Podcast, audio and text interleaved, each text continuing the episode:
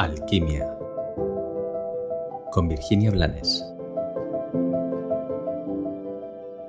Hoy quiero compartirte una de las reflexiones que fueron más demoledoras en mi vida. Hace años que me la hice, pero la llevo siempre en la maleta de cosas trascendentales o cosas a no olvidar. La reflexión es ¿por cuánto te vendes? Creo que en el fondo todos tenemos un precio, pero mm, es difícil eh, para el ego reconocerlo. Nos da mucha vergüenza.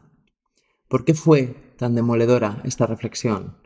Pues básicamente porque me hizo, me ayudó a ser consciente de que dentro de uno de los problemas más comunes de la humanidad, que es el miedo al abandono, lo que hacemos desde ese miedo es autoabandonarnos, es relegarnos, es negarnos, es olvidarnos de nosotros mismos, como si no fuéramos suficiente.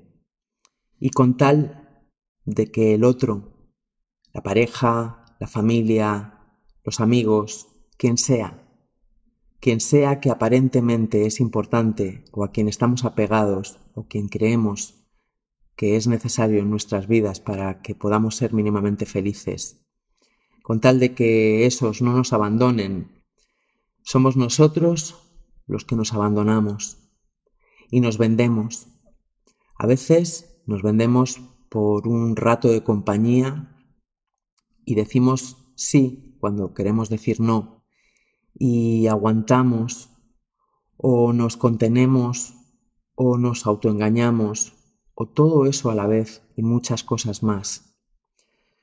A veces eh, nos vendemos por un sueldo, mm, decretando inconscientemente que no merecemos otra cosa.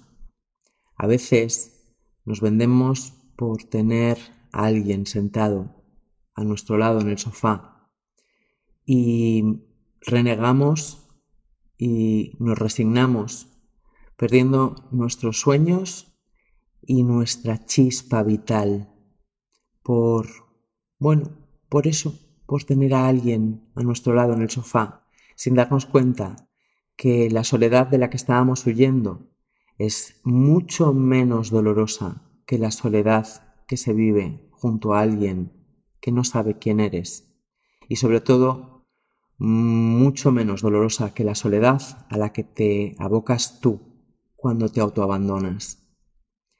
Por eso es eh, importante no tanto el que seamos capaces de no tener un precio, sino el que seamos conscientes de cuál es nuestro precio. Porque es desde ahí, desde esa conciencia, desde donde podemos elegir decir no, decir basta y volver a abrazarnos y priorizarnos y nunca más abandonarnos.